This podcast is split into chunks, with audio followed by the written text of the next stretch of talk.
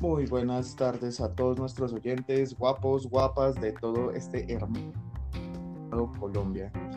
El día de hoy les venimos a hablar de un tema muy importante en esta actual coyuntura del COVID-19.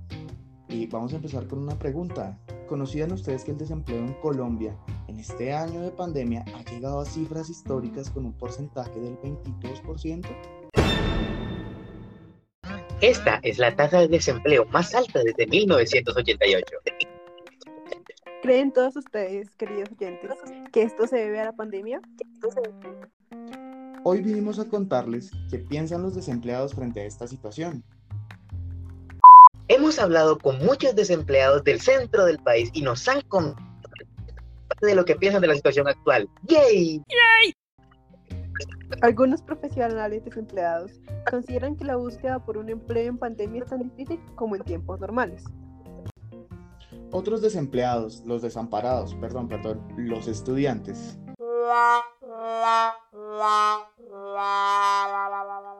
Sin terminar sus profesiones, consideran que la pandemia complicó considerablemente sus oportunidades de conseguir empleo y de generar algún tipo de ingreso. Lamentable. Ambas poblaciones resultan tener una percepción negativa de la situación actual. ¡Qué divertido! Pero, de forma diferenciada, los grupos establecen diferentes impedimentos a la hora de conseguir trabajo, complicando en muchos casos más la opción de los estudiantes. Los estudiantes, por su parte, con la virtualidad y su carga académica amplia, agobiante, estresante, de todo. Consideran Énfasis que en es amplia. difícil conseguir nuevas oportunidades. Profesionales consideran la sobrecalificación académica, la falta de experiencia y la edad factores que dificultan aún más su em- empleabilidad, como todo en Colombia.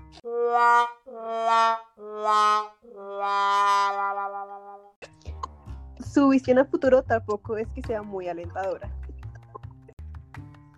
Con la llamada nueva normalidad, los estudiantes consideran que la situación no va a mejorar a corto plazo. Hay que ser sinceros.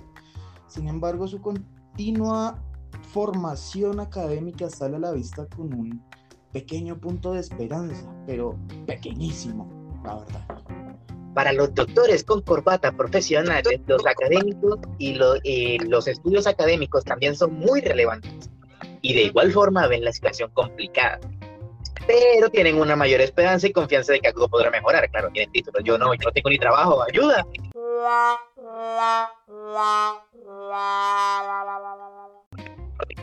Con todo esto se evidencia que para ambos grupos la situación es bastante agridulce.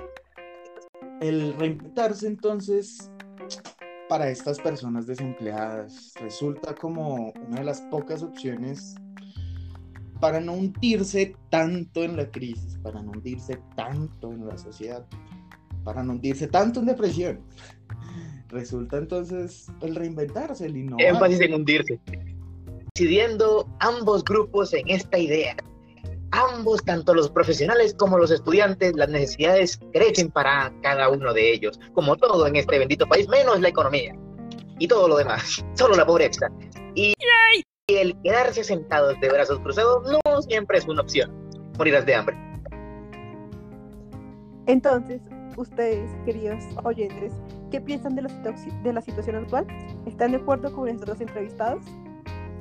Por favor, opinen en nuestra cuenta de Twitter oficial que viva el pan y con nuestro hashtag numeral desempleados en pandemia.